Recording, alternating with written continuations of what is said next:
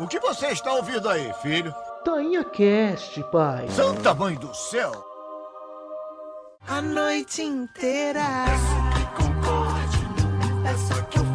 Olá, Marilene. Olá, Marilene. Tudo bem? Tudo bem? Está começando mais um Tainha Cast. Hoje com o nosso querido convidado Paulo. E aí, Pode gente? se apre- Oh, perdão. Não, relaxa, fiquei na dúvida, mas uma boa noite, um bom dia, não sei que horário vocês estão assistindo aí, ouvindo, na verdade, o podcast, mas um prazer estar aqui com vocês. Queria desde já agradecer o convite, dizer que eu fiquei muito feliz e honrado aí de estar participando. A gente ficou muito ansioso. Já, você já estava na lista, Paulo. Quando a gente começou a pensar no podcast, quem a gente vai entrevistar, quem a gente vai falar, você já estava na lista. É muito bom ouvir isso, é muito bom. É. Pra descontrair um pouco, Paulo, a gente pergunta o signo das pessoas. Você sabe o seu signo? Eu digo que eu não entendo nada, mas eu sei, porque todo mundo pergunta aí, até o mapa astral. Minha mãe acho que já cansou de receber mensagem de madrugada perguntando qual horário que eu nasci, e eu sempre esqueço. mas agora eu tenho salvo. Eu sou de peixes. Ah, sim. Tá, legal. Adoro Qualquer peixes. coisa depois, Paulo, você me manda o seu mapa astral, eu dou um jeito que eu leio pra você. Perfeito, então. Eu finalmente vou entender essa informação que eu guardo e não sei nada. Jovem que nos escuta, acha que tem participado da política do nosso país? E mas, Paulo, e aí? Conta pra gente, assim, é, hoje. Quem é o Paulo que o Paulo faz, assim? Como que você se define, assim? Eu sou o Paulo e eu falo sobre tal coisa. Caramba, é difícil essa pergunta, mas é uma pergunta muito, muito bacana também. Hoje eu sou estudante de ensino médio, acho que isso vem em primeiro lugar, né? Tô terminando aí o terceiro ano. E querendo ou não, acho que é um momento na vida das pessoas muito decisivo e muito insuportável, né? Horrível o ensino médio em geral, mas o terceiro ano cai um monte de pressão. E aí resolveu vir um coronavírus também no meu terceiro ano de ensino médio. Mas tudo bem. Desde, desde pequeno, assim, pequeno, eu acho que eu já gostava de algumas pautas sociais, né? Esse engajamento. Sou de família de professor. Então sempre foi muito presente, alguns debates acontecendo. E no oitavo ano acabou que muitas coisas estavam acontecendo. Era aí lá 2016. Eu comecei a olhar para política, me engajar politicamente com o cenário nacional. A gente estava tendo um processo de impeachment sendo conduzido. E naquele momento eu comecei a me posicionar, comecei a entender um pouco das coisas, me forçar para compreender. E foi o momento em que também aconteceu as ocupações, né? Na verdade, desculpa, né? O processo não foi em 2016. O processo ele foi é, em 2014, se eu não me engano. Uhum. E em 2016 a gente teve essas ocupações. Essas ocupações teve um movimento aqui em São Roque. Quando eu observei aquilo acontecendo, eu não podia ficar calado. Foi aí que eu resolvi sair da internet e fazer algumas coisas. E a partir daquele momento, na verdade, foi muito marcante na minha vida, porque foi quando eu me encontrei não só enquanto, sei lá, enquanto algo que eu possa fazer, algum ofício para a vida, mas eu consegui me encontrar enquanto pessoa, porque eu me entendi parte de um grupo, me entendi parte da sociedade e lá as coisas começaram a acontecer para mim com mais sentido. Então, sei lá, eu sou uma pessoa aí que tá sofrendo, acho que todo estudante sofre, mas ao mesmo tempo que não consegue desvincular a vida é, das questões sociais, das pautas políticas, porque, querendo ou não, é, foi onde eu me encontrei enquanto sociedade. Acho que todo mundo tem uma contribuição para dar aí. E foi aí que eu consegui dar a minha, que eu tô conseguindo, na verdade. Aham. bacana. Eu imagino que, que esse pessoal, que, que nem você que tá no terceiro do ensino médio, tá passando agora. Nossa, que porque já é um um estresse, né? Ainda mais agora nesse momento, né? Nossa, cara, é, é horrível. E assim, é um ano que resolveu acontecer várias coisas na minha vida, né? Mas às vezes é porque tinha que acontecer dessa forma. Eu não questiono as demandas que ela manda, não. A gente só trabalha com ela. E também queria dizer que eu lembro da ocupação, né? Que teve em 2016, mas aí eu confesso que eu não, não lembro muito, né? Eu não, ainda não tinha muito essa visão política, eu era mais, vamos dizer, mais inocente ainda. É, então, na realidade, acho que esse despertar ele achava que ia acontecer, né, de qualquer forma, porque de lá para cá as questões só ficaram mais complexas e aparecendo mais na mídia. Mas é realmente, eu, eu também tive esse processo de aos poucos ir entendendo e conhecendo, acho que todo mundo tem, né? Eu uhum. queria aproveitar para fazer essa correção, porque eu falei, na verdade, que o processo do impeachment foi em 2016 Aí eu falei que eu tava errado e, e falei que era em 2014, mas foi em 2016 mesmo. Ele foi processo longo, que foi de 2015 a 2016. Acho que foi meio do ano que acabou tendo essa transição. Eu lembro mais ou menos, né? Porque em 2016 eu entrei pra faculdade e eu entrei pelo FIES, né? Graças aí às políticas, né? Que tinham naquela época. É, tinha mais FIES. ProUni também era melhor. Eu tenho bastante amigo de ProUni e depois eu vi no outro ano, no ano seguinte, muita gente tentar FIES, tentar ProUni e ter assim uma vaga de ProUni, sendo que no ano anterior teve tipo assim 15. Muitas vagas de FIES que botou muitos colegas meus na universidade, né, porque sou de universidade particular. E no ano seguinte, muitos amigos tentando também conseguir ali o FIES e não tinha vaga, não tinha bolsa eu vi essa diferença, assim, eu lembro muito disso, assim, acho que é uma das coisas mais marcantes para mim em relação a FIES e falar impeachment, eu senti muito isso. Foi muito absurdo, assim. Foi real, porque o curso que eu faço é um curso, né, tem um valor super alto e que é difícil você ver um cara que trabalha e vai fazer esse curso, né? Eu faço veterinária e eu, normalmente é ou um cara que ele tem o dinheiro ali para bancar, que o pai se mata de trabalhar, que ele tem que dar um jeito, ou realmente é o pessoal que tem bolsa, porque senão não é aquele curso que você vê, tipo, a galera trabalhando e estudando, não. É bem difícil. Esses casos são bem raros. Eu lembro muito de, do impeachment, assim, por causa disso. Foi, assim, absurda a quantidade de que caiu de bolsa, de FIES e, e ProUni e o seu relato ele é muito importante, porque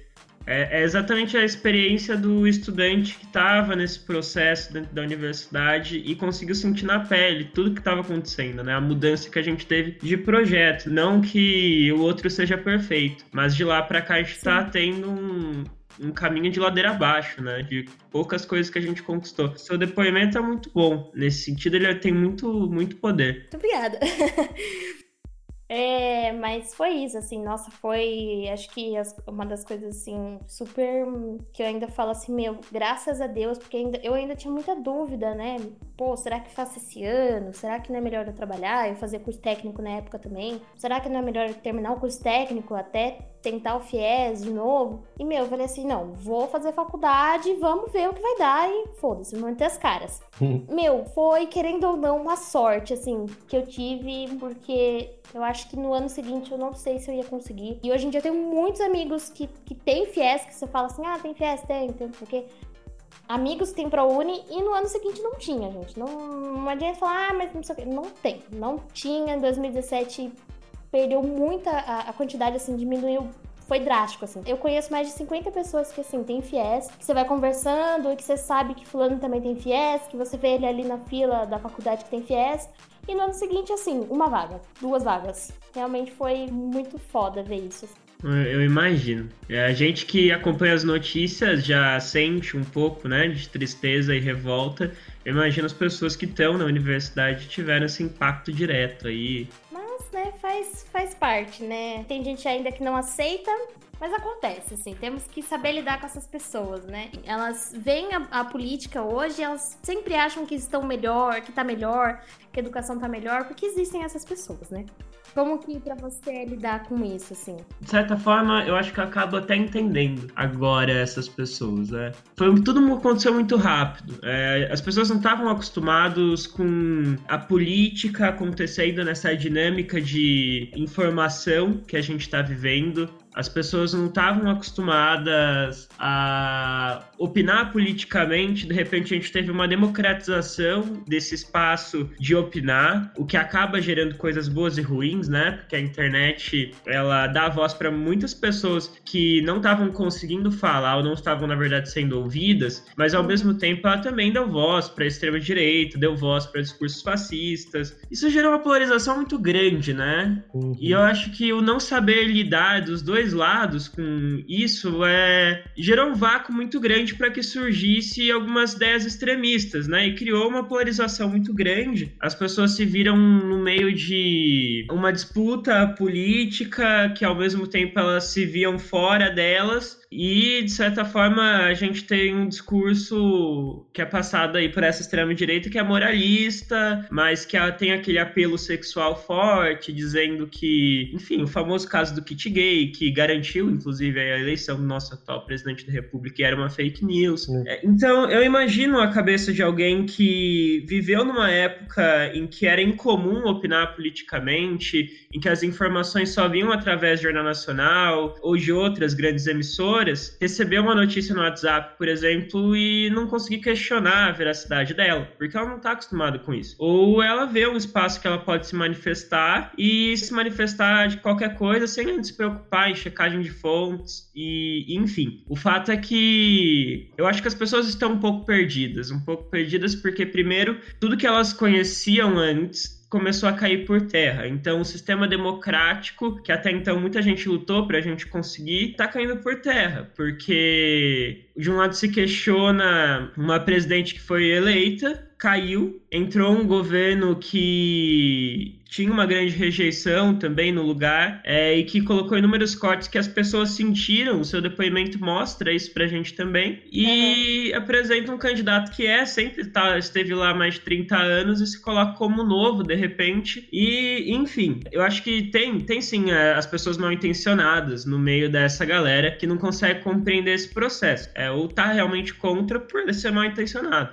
Mas tem a galera que, que realmente está perdida. Não acredita mais na democracia, não acredita mais na ciência. Então o que essa pessoa faz é se abraçar em algumas coisas alguns galhos aí que estão podres também, né? Tentando ser objetivo e falar como lidar, eu acho que a gente precisa construir novas formas de fazer a democracia se as pessoas não acreditavam nela, eu acho que ninguém deixa de acreditar em si mesmo. Então vamos tentar colocar essas pessoas mais engajadas dentro de um projeto. É, deixar um pouco de lado nossa arrogância. Eu vi muita gente, na época que a gente teve, assim, a eleição realmente do Bolsonaro, colocar o filtro eu avisei. E eu super entendo que eu tava quase assim, coçando o dedo para colocar. é...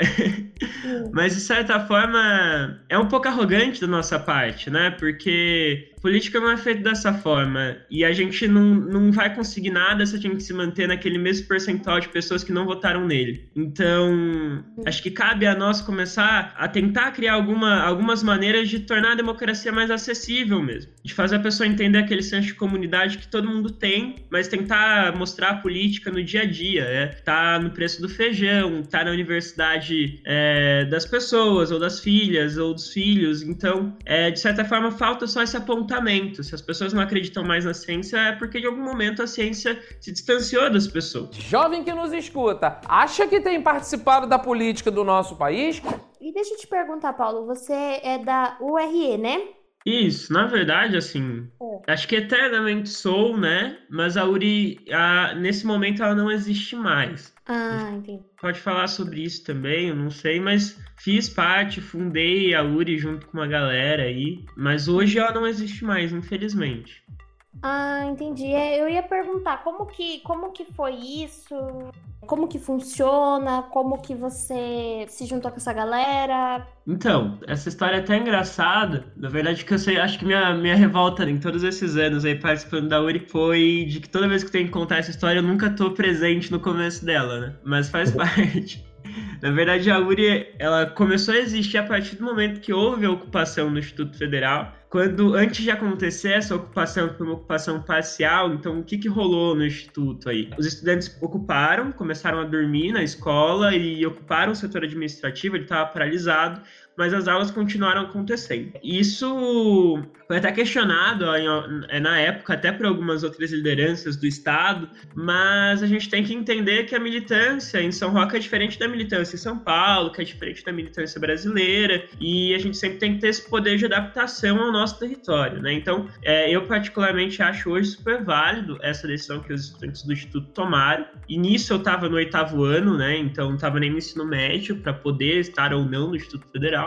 E antes deles ocuparem, eles foram ocupar a reitoria do Instituto em São Paulo. Na ocupação da reitoria, essa galera, o Denis, o Luca, o Léo, enfim, eles entraram em contato com uma dinâmica de movimento social, de movimento estudantil, que simplesmente eles não conheciam, porque não tinha em São Roque. E voltaram no ônibus vendo, acho que é aquela reprise daquela cena passando e passando na cabeça deles, e se questionaram, a gente precisa montar alguma coisa parecida em São Roque. Uhum. E eles criaram um grupo no WhatsApp. E no grupo do WhatsApp eu, eu tinha sido adicionado pelo Luca, que era um conhecido meu, porque eu tinha me colocado à disposição para ajudar na ocupação do instituto, estava lá querendo fazer alguma coisa, embora eu não estivesse na luta do começo ao fim. Aí eles marcaram a primeira reunião, né? E o grupo acho que tinha acho que já umas 100 pessoas, né? Então eu tava numa grande expectativa e tinha cinco pessoas na reunião. Nossa. E eu era uma das cinco pessoas. E a partir daquele momento a gente resolveu que ia criar uma cidade estudantil. É, a gente discutiu se ia ser coletivo, o que, que ia ser. A gente resolveu criar a União Regional dos Estudantes. Regional, porque contemplava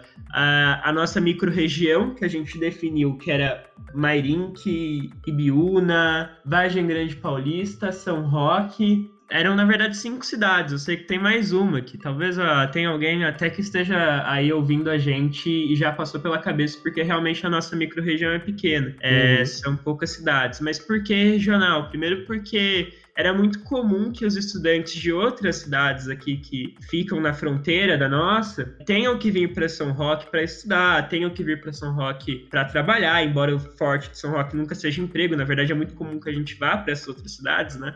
E acabou que a gente decidiu regionalizar a coisa porque vários estudantes, por exemplo, do instituto eram de outras cidades estudavam aqui, tinham a vida acontecendo aqui, usavam o transporte público daqui, utilizavam dos serviços culturais daqui, e para a gente conseguir integrar e ver como que essa dinâmica funcionava, a gente tinha que ter um olhar mais regional. E assim a gente criou a União Regional dos Estudantes. E a partir daí a gente definiu que as coisas seriam tomadas enquanto dessem coletivamente. Se as coisas realmente ficassem muito grandes, a gente tentava fazer algumas comissões ou fazer alguma hierarquia maior. É, a gente chegou a fazer um encontro da União Regional dos Estudantes para a gente passar o pastão é, aí para para uma administração diferente, engajar outras pessoas. Fomos em algumas escolas e foi um processo muito bonito. Inclusive, teve presença de gente da Uni, de gente da UBS, de outras entidades que vieram lá conversar um pouco com a gente. E acabou que nesse processo, é, várias pessoas foram para fora fazer faculdade, para fora Campinas, São Paulo, e eu fiquei sozinho aqui porque eu sempre fui mais novo. E acabou que ficou eu com essa galera nova e com o tempo o pessoal foi desengajando. A gente teve um processo aqui em São Roque de desmobilização desses movimentos mesmo. E isso foi morrendo, né? E aí foi eleição do Bolsonaro e as coisas foram acontecendo. Hoje ainda algumas pessoas vão me procurar querendo refundar a URI. Eu sempre me coloco à disposição para ajudar, para passar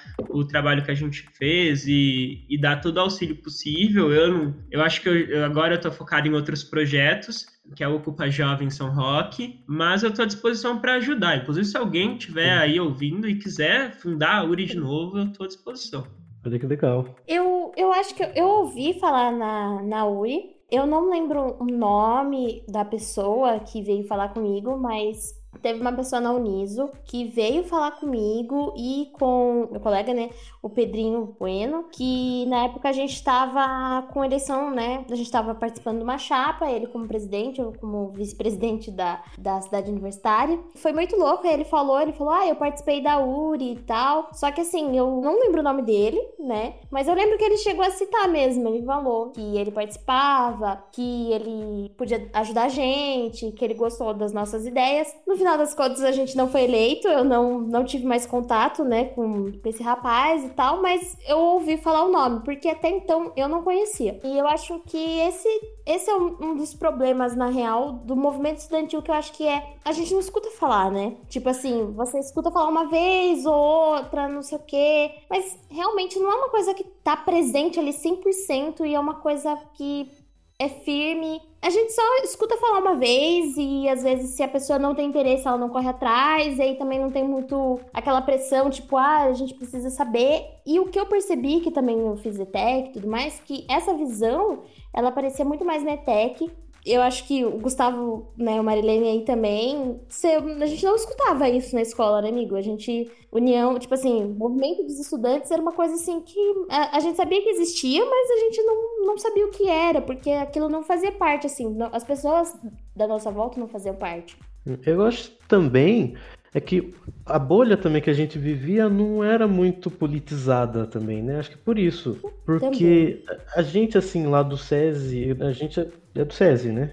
E o pessoal lá não, não tinha muito essa visão política e eu não sei, acho que, acho que um dos motivos era que o SESI não, não instigava muito a gente a, a, a, esse questionamento, né? A gente tinha um professor ou outro que, que fazia a gente pensar mesmo, mas o objetivo ali era o Senai, né? Eu acho até que também, não sei, se tivesse uma, uma abertura das escolas também, claro, isso é óbvio. Olha, gente, é. vai vir um pessoal aqui da, da URI, eles vão vir fazer, sei lá, uma palestra para vocês, vão falar do movimento estudantil, e vocês vão ver, não tinha isso, assim.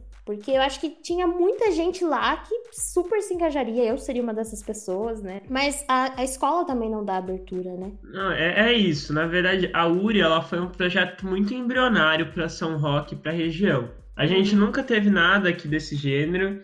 E, cara, é, foi assim um dos, um dos primeiros movimentos populares mesmo que a gente teve. Então era tanto, acho que novo para o município, para gestões, para as escolas, quanto era para a gente. Uhum. E a gente até conseguiu, né, um contato com algumas escolas em específicos. O Grêmio do Maleilane, por exemplo, a gente conseguiu, não conseguiu entrar na escola em si, mas o contato com o Grêmio possibilitou que a gente conversasse com alguns alunos. Então a gente, é, na verdade, as pessoas do Grêmio passaram a participar da URI e levar essa mensagem ao Maleilane afora aí. A mesma coisa aconteceu com o ETEC de Mairink, que também foi um Grêmio que a Uri até teve uma participação na fundação. E, enfim, o fato é que, na realidade, a gente sempre acabou que, para a gente conseguir entrar em algum lugar, a gente precisava de ajuda do Grêmio, né? Aqui em São Roque, a gente tem um problema do movimento estudantil, é que a maior parte das escolas ou não tem Grêmio, ou o Grêmio é escolhido pela direção, que é inconstitucional, porque a gente tem uma lei que garante a liberdade e autonomia do Grêmio, inclusive que ele seja feito, é, uhum. é, que é a lei do Grêmio Livre.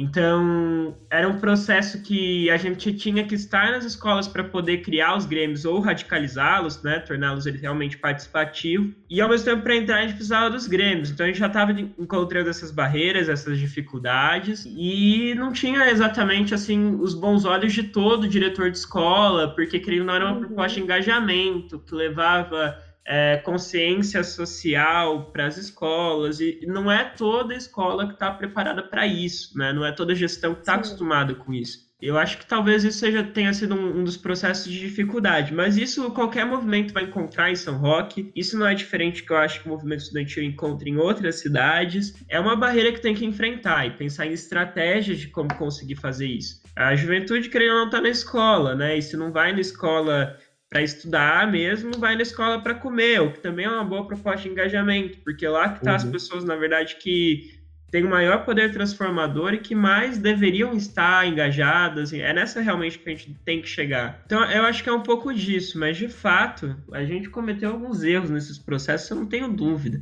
Mas é, é um projeto embrionário. Talvez numa é, reavaliação disso surja algo que supere essas dificuldades aí. É, mas eu acho também, assim, que em questão, assim, é muito, realmente, muito mais fácil você ir para cidades grandes, assim, maiores, é muito mais fácil, porque é, as pessoas são diferentes, você tem ali é, pais que, que já conseguem passar essa visão, né, mais de é, conscientização política para os filhos e tudo mais, e você pegar São Roque, querendo ou não, tem essa coisa ainda que eu, que eu sempre aprendi com a minha família, que é São Roque ainda existe aquela coisa do você é da família de quem? É. Aí, é gente de quem, né? Você é gente de quem? Qual o seu sobrenome? Ah, mas você tem ligação com alguém que é muito poderoso? Não, você só qualquer um. Ainda por existir isso em São Roque, eu acho que também é, é, muito forte, porque as famílias mais poderosas ainda são as famílias que têm um, sobrenome marcante, né? Principalmente que a gente tá falando da, de uma rota do vinho, que gera uma economia assim São Roque, é, gera emprego, mesmo que informal. Então, assim, é isso eu acho que é também mais complicado, né? Se você falar isso de São Roque. Você tem essas famílias ligadas à política. Difícil você ter. Ah, você tem normalmente o, o Zé do Bar que conhece tantas pessoas, ele acaba se elegendo e tudo mais, mas não, é a mesma coisa. Você é só um amigo, você é só o parente dele, mas você não tem a conscientização política ainda das pessoas, da família, do tudo mais, que você vê na, nas cidades maiores já existe isso, né? Você tem toda a razão, né? Eu, eu acho, pelo menos, na minha visão, isso também tá totalmente certo. É, a gente tem aqui em São Roque essas características que você citou tão bem aí, que eu arrisco dizer que são umas heranças diretas que temos da colonização. O processo de colonização que São Roque sofreu, que a gente pouco fala. É muito comum São Roque ela tem essa visão de querer passar o ar de uma cidade europeia e ao mesmo tempo fazer um jogo de glamorização de algumas famílias, de sobrenomes e dos colonizadores, né, os italianos, os portugueses e os, o vinho, a alcachofre, essas festas tradicionais que eu não vou negar constituem a tradição de São Roque, mas ao mesmo tempo esse processo que glorifica um lado da história ele automaticamente tem que excluir o outro, né? Porque para eu conseguir transformar em herói, por exemplo, Pedro Vaz, né, que foi quem colonizou São Roque, e até mesmo essas famílias que chegaram depois, né, com é, vindas da Europa, até depois já desse processo da abolição da escravidão, que chegaram para trabalhar nas indústrias têxteis, na Brasil e tal, automaticamente eu tenho que esconder os crimes que foram cometidos nesse processo. Então,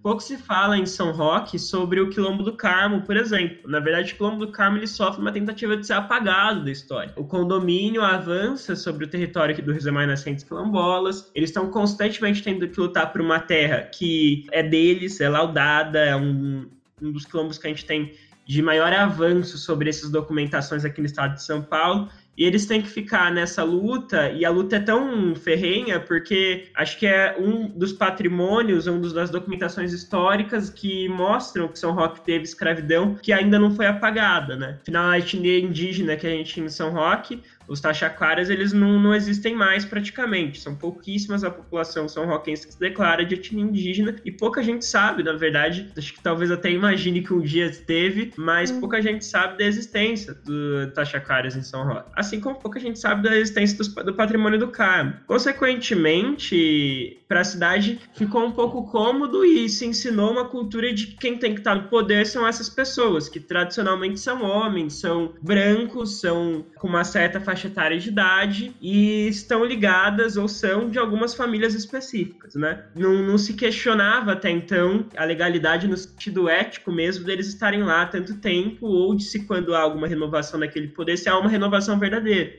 Uh, se a gente for pegar para ver, de fato, os grupos de interesse que são privilegiados pelos donos do poder em São Roque, eles não mudam. Mesmo com as trocas e com as leis de é, renovação de mandato que tem para o executivo, é, de fato a mudança não é tão grande assim. Eu acho que hoje talvez a gente tenha, esteja vivendo uma experiência que possa mudar isso. Eu acho que as pessoas estão conseguindo se questionar, mas ao mesmo uhum. tempo a gente não pode cair na nova política vazia de apoiar um discurso que simplesmente se diz novo e na verdade é mais do velho com uma nova embalagem, né? Mas, enfim, existem formas que a gente tem que achar de boicotar essa estrutura que vocês citaram aí. E essas uhum. formas é que a gente está tentando buscar. A gente aqui do Ocupa Jovem São Roque tem como princípio a política participativa. É, a gente perguntar o que é isso, como, o que é o Ocupa Jovem, como funciona, a gente perguntar.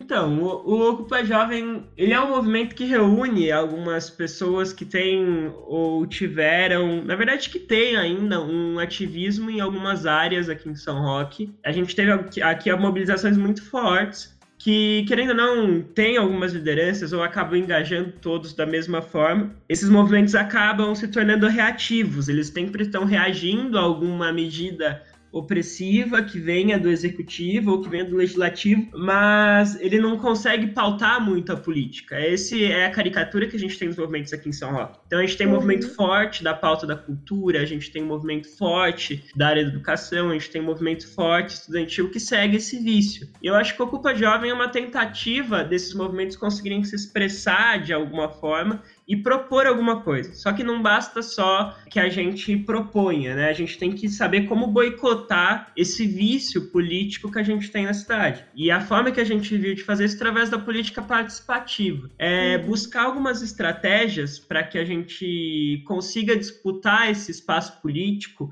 de forma coletiva, de forma compartilhada e nesse processo que as pessoas identificam como campanha ou pré-campanha, conseguindo engajando outros grupos, engajando outras pessoas e fazendo elas entenderem que é um projeto que elas realmente vão poder ter impacto direto, que elas vão poder estar propondo, interagindo, votando. E a gente teve algumas experiências que aconteceram assim ao redor do Brasil e no mundo também, né? A gente teve um mandato coletivo que hoje está na Assembleia Legislativa do Estado de São Paulo, que é a bancada ativista, é, onde existem nove pessoas, acho que oito, porque eu acho que uma saiu, mas de oito a nove pessoas que estão em uma cadeira da Lesp, representam segmentos diferentes da sociedade. São todos deputados estaduais, né, são co-deputados, mas eles assumiram isso coletivamente. Eles trabalham na medida da sociocracia, do voto no consenso, de buscar sempre entender o outro para chegar nas decisões do mandato. E é um processo que eu acho muito interessante, que a gente precisa se inspirar para trazer ele para São Roque de alguma forma. Aqui em São Roque as coisas são um pouco diferentes, então a gente não conseguiu hoje, né, para esse ano trazer uma proposta realmente em que tenha pessoas que são seriam co-vereadores, por exemplo mas a gente está tentando pensar em alguma estrutura que se adeque à cidade, porque na verdade a gente tem que parar com esse vício que a gente tem de copiar alguns modelos, né?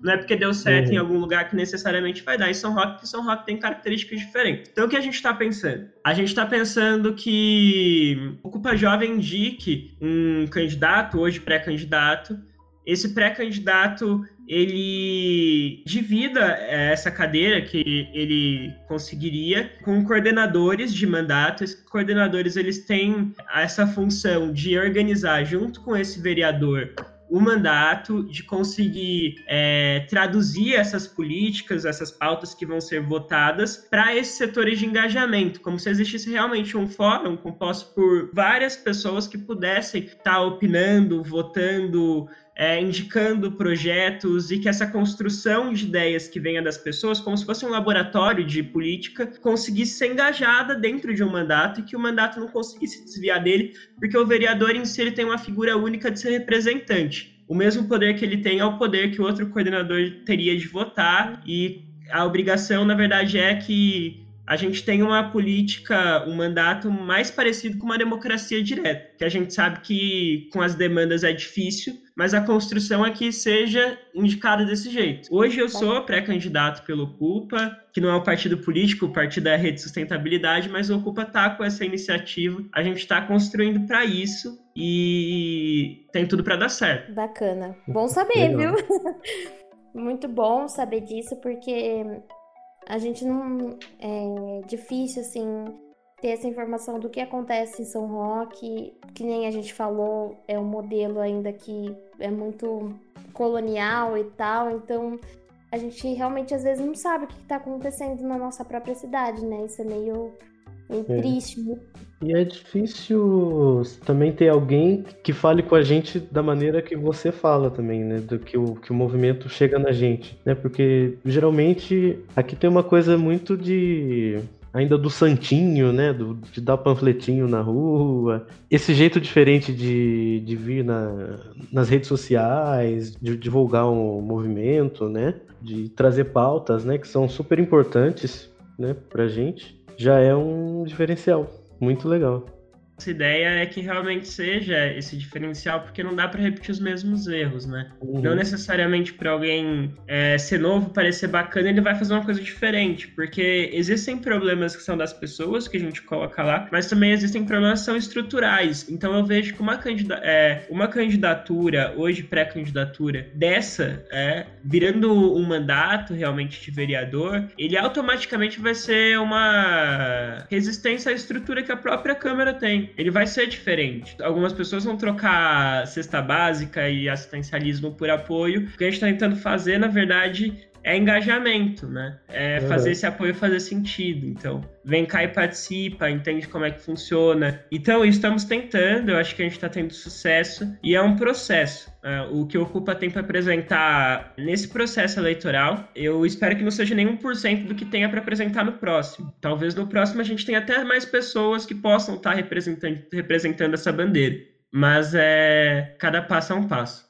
Jovem que nos escuta, acha que tem participado da política do nosso país? Você tá trabalhando agora fazendo as lives, né? Que a gente anda vendo, né? Qual foi esse projeto? Fala um pouco do Café Informal. Na verdade, eu me vi numa encruzilhada que era o seguinte: eu comecei a fazer live no Facebook é, no começo desse ano e acabou que eu vi que várias pessoas estavam me assistindo, estavam gostando da ideia, porque até então a gente não estava tendo essa epidemia de live que a gente está tendo. A vida das pessoas ainda eram normais, né? Mas, mas o impacto que isso estava tendo sobre a juventude em si tinha reduzido muito. Então eu via que não era um projeto que estava sendo feito para as pessoas que eu me comunicava antes. Isso era uma coisa que eu não podia admitir de forma nenhuma. Porque, querendo ou não, eu entendo que os jovens eles estão saindo do Facebook e indo para o Instagram. Sim. E, ao mesmo tempo, a linguagem que estava sendo utilizada lá, os temas que a gente estava trabalhando lá, não eram tão atrativos assim. Então, a proposta do Café Informal foi primeiro mudar de plataforma. Então, vamos usar as lives do Instagram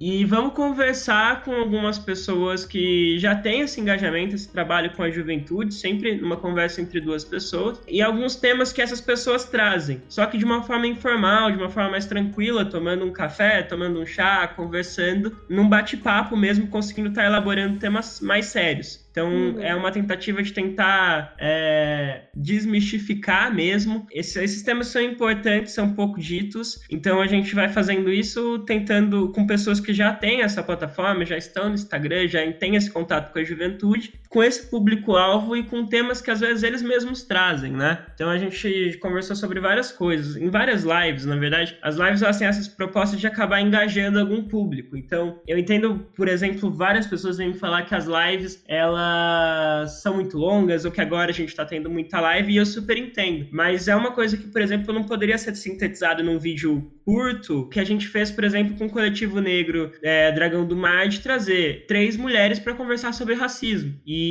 trazer essa pauta tão importante, esse trabalho tão importante que o coletivo vem trazendo para o debate eleitoral. E isso nunca, nunca esteve presente. É muito raro a gente ver esses temas sendo discutidos. A arte LGBT, como a gente fez no Facebook, sendo levada para o debate eleitoral. No Instagram, para não deixar de lado o café informal aí. A gente discutiu desde a Batalha do Largo, desde cultura do cancelamento, até o Cadomblé em São Roque. Então, a gente, a ideia é a gente que a gente consiga trazer a princípio, até agora esse bloco de lives ele existiu para a gente conseguir trazer várias pautas, vários movimentos que estavam acontecendo na cidade que pouca gente tinha noção, que pouca gente tinha a dimensão de como isso estava engajado para esse debate, tentar conversar com essas pessoas, tentar se aproximar delas, porque é com essa gente, é com essas propostas que a gente quer construir alguma coisa. Então, é isso. Feliz aí que vocês assistiram as lives. Aham, Quando eu posso, eu sempre vejo.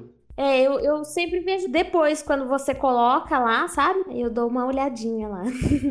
Porque realmente, às vezes também pelo horário e tal, eu sempre vou. Eu te acompanho já faz um tempo, aí eu tô ali dando uma olhadinha no que você coloca lá. Pô, que legal. Mas essa é a ideia mesmo. No Instagram, assim, se a gente colocar. É, o Instagram acontece café informal é às 4 horas. E realmente a visualização ao vivo mesmo é muito baixa. Ela vai ganhando força ao longo da semana. Só que se a gente colocasse, sei lá, umas 7 horas, nossa, eu abro o meu Instagram e tá a Anitta fazendo live, e tá a Jonga, aí eu fico, mano, não dá pra competir com essa galera. Vamos ficar no horário das quatro, o pessoal vê quando dá. Sim. E foi isso aí. É, mas é um- foi uma ideia bem, bem bacana, assim. Eu acho que ficou muito legal e São Roque é uma cidade que tá crescendo. A gente abre o jornal e antes da pandemia tava crescendo muito, assim, lojas de fora vindo pra São Roque. Então, assim, São Roque tem uma cidade, assim, que tem tudo pra crescer. Pra ela crescer, esses movimentos, eles- precisam existir pra dar voz pro povo, pra dar voz quem tá ali pegando ônibus todo dia, quem tá ali na luta todo dia. Eu vejo hoje também os, os jovens, assim, de, de 15 anos são muito engajados na política. Eu, com 15 anos, não, não tava assim, sabe? Então, Uhum. você percebe que eles também estão mudando, a cabeça das pessoas estão mudando, porque São Roque é uma cidade que está em crescimento, né? Então, é, a tendência é que a gente, acredito eu, né, que fique igual, assim, porque, que nem você falou, muita gente vem estudar aqui. Gente de Mairink, gente de Araçariguama, alumínio, as pessoas vêm estudar aqui, porque aqui é uma referência para a região, né? Então, só tende a crescer.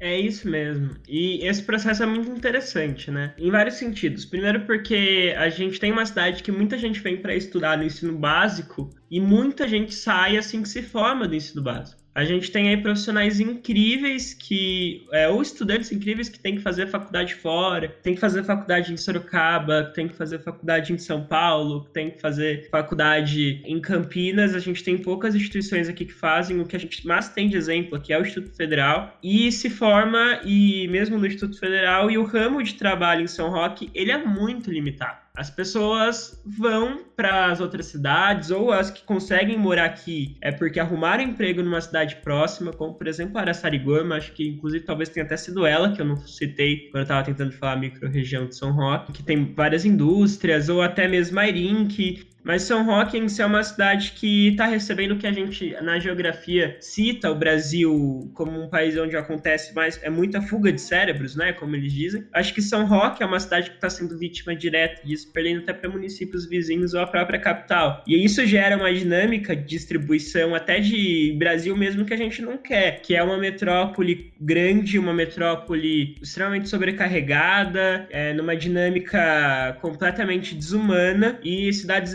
interior que pouco conseguem manter o seu ciclo de mercado porque ainda estão presos a técnicas que deveriam ser alteradas mesmo. São Roque tem uma distribuição focada em serviços, em comércio e acontece que isso é muito fechado, né? É, a São Roque precisa ter uma abertura melhor para o mercado, até para as pessoas conseguirem ter é, um local para trabalhar aqui. Consequentemente, o processo de educação em São Roque ele deveria ser mais preparatório para é, o tipo de trabalho que a gente teria aqui na cidade, que seriam adequados às nossas necessidades, né? Isso é um, um projeto mesmo de cidade que nunca foi feito. A gente teve aí algumas gestões que elas se prenderam a um empurra-empurra com a barriga a vários projetos, a, aliás, de vários problemas que a cidade tem. O transporte público é o maior exemplo deles, né? Que você citou aí. A gente está com o transporte público desde a época da aviação São Roque. O que foi feito foi um tapão de um subsídio colocado na empresa para ela contratar novos ônibus. A empresa contratou novos ônibus que, na verdade, eram ônibus que não eram novos, eles foram pintados. E aí foi o momento que, que a empresa foi retirada, mas os mesmos contratos, nas mesmas condições, sem licitação, foi contratada a Mirage, que chegou já aumentando a passagem de 3,60 para 4,20, um aumento na época acima da inflação. E com a redução dos horários, com a redução do tempo de integração, que eles queriam 30 minutos, quem conseguiu deixar o tempo de integração como está hoje, de um aumento de uma hora, foi a União Regional de Estudantes, uma reunião que a gente teve com o prefeito, depois de uma série de manifestações que a gente fez aqui, a gente conseguiu isso, mas a gente pediu muito mais coisa, a gente pediu para três, na verdade. Uhum. E foi para uma, no final das contas, a gente também pediu o passe livre estudantil, que é uma luta da época, aliás, uma luta da URI, e que até hoje eu carrego isso como uma solução para a mobilidade urbana, mas enfim,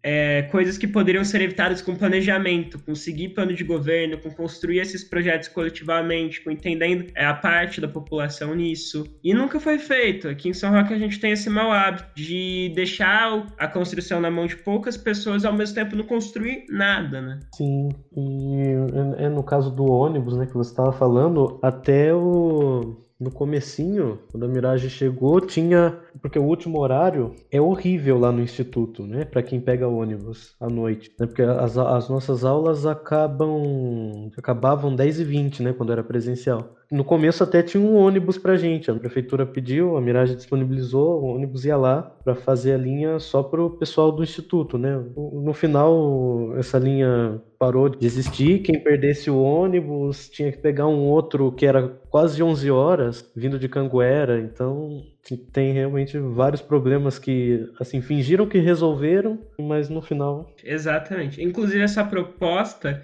é, de ter esse atendimento de um ônibus para garantir essas linhas do Instituto Federal, ela foi uma proposta que a gente levou junto. E é importante dizer, essas manifestações que a gente citou, elas tiveram envolvimento muito forte do Grêmio do Instituto na época. Até uhum. por isso estavam tão, tão representados lá. Mas é, é isso. É triste. É triste porque eles estão empurrando talvez até por um ego, uma tentativa de se manter no poder, de se manter no mesmo status, empurrando com a barriga mesmo. Sim, sim.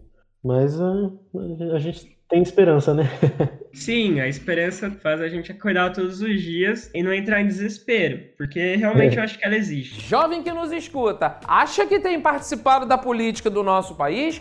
Para finalizar, a gente tem um, um, quadro aqui que chama Marilene Indica. Aí a gente pede para o nosso convidado indicar qualquer coisa pro pessoal aí que tá. Pode ser uma coisa que você gosta, um, um Instagram, qualquer coisa, canal no YouTube, um canal, qualquer coisa. Qualquer coisa, um livro.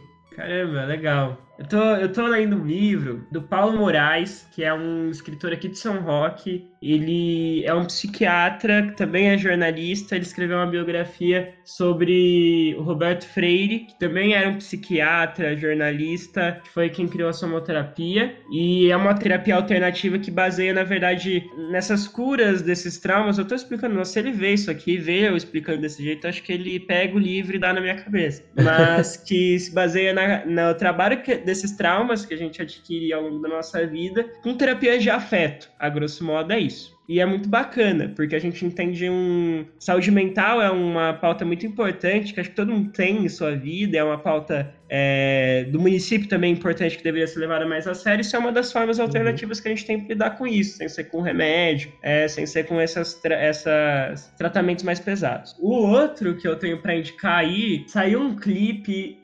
do Junior Tobago, que inclusive participou de uma live que a gente fez sobre arte LGBT. É o clipe de uma hum. música dele que é Easy e dirigido por Pietro Godin, aí com participação da Maiara. Maiara de Marco, que inclusive faz parte do Ocupa, muito bacana, que acho que todo mundo precisa assistir, assim, a maior parte do elenco são roquense, produção são roquense, gravado em São Roque, então acho que a gente precisa saber exaltar nossos artistas, e enfim, fica essa indicação, e a gente vai ter também, a partir de amanhã, o Festival Com Faca, que é um festival musical de artistas aqui da cidade que reuniram com outros artistas, uma tentativa até de sobrevivência mesmo, né, para o artista aqui em São Roque que vive de cantar em alguns lugares, a vida de um músico que é desse jeito, é, sem esse investimento tão intenso da, da, nossa prefeitura, do departamento de cultura, da divisão de cultura, perdão. Nesse momento de pandemia, eles estão sofrendo muito, porque os bares e restaurantes estão fechados e eles não uhum. têm uma uhum. renda fixa, nem algum, algum direito trabalhista que poderia assegurar esse momento. E eles estão organizando alguns festivais para eles conseguirem sobreviver esse processo também. O Festival Confaca é um desses. E assim, quem não conhece a, a Confraria de Autores e Canções, eu sugiro que pesquise, porque é realmente muito boa. E é, são essas minhas indicações, vocês deram a trela e aí eu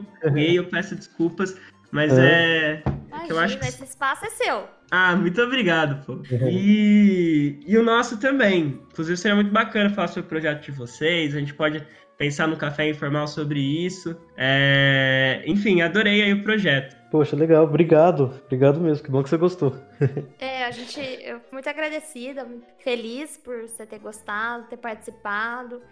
É, pra gente é muito importante é, falar e exaltar um pouco dessa, dessa cultura assim que a gente tem, dessas pessoas que têm projetos incríveis daqui, que a gente precisa falar, né? E com certeza vamos conversar, vamos ficar em contato, porque realmente você conhece muita gente, muita gente bacana que precisa precisa falar e, quem sabe, né, fazer os, os próximos episódios aí sobre essa turma aí que você conhece. Pô, muito massa. Tô, tô à é. disposição para isso também, vai ser ótimo. Que legal, obrigado, viu, Paulo?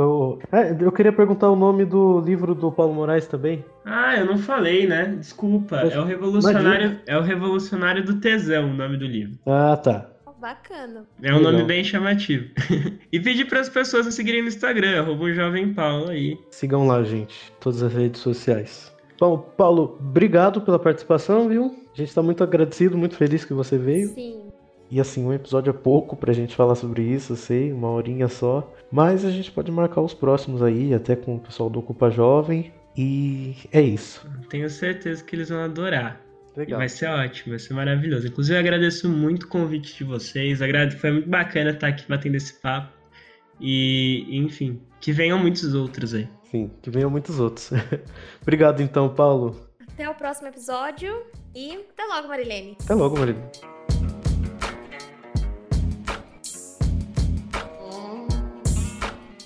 Oi, gente, Marilene aqui. Então eu queria pedir desculpa para vocês, né? Na verdade a gente gravou esse episódio semana passada e o Paulo falou do Festival com Faca e assim era para eu ter divulgado já no Instagram do TanhaCast, mas aconteceram algumas coisas e não rolou, tá? Queria pedir desculpa, mas ainda dá tempo, dá para vocês acompanhar. Acompanhe tudo, então. Sigam o Paulo nas redes sociais, arroba um jovem Paulo no Instagram. A gente vai deixar no nosso Instagram todas as indicações que o Paulo deu, tanto livro quanto clipe, o Instagram do Júnior Tobago. E é isso, gente. Obrigado por ouvir até aqui e até semana que vem.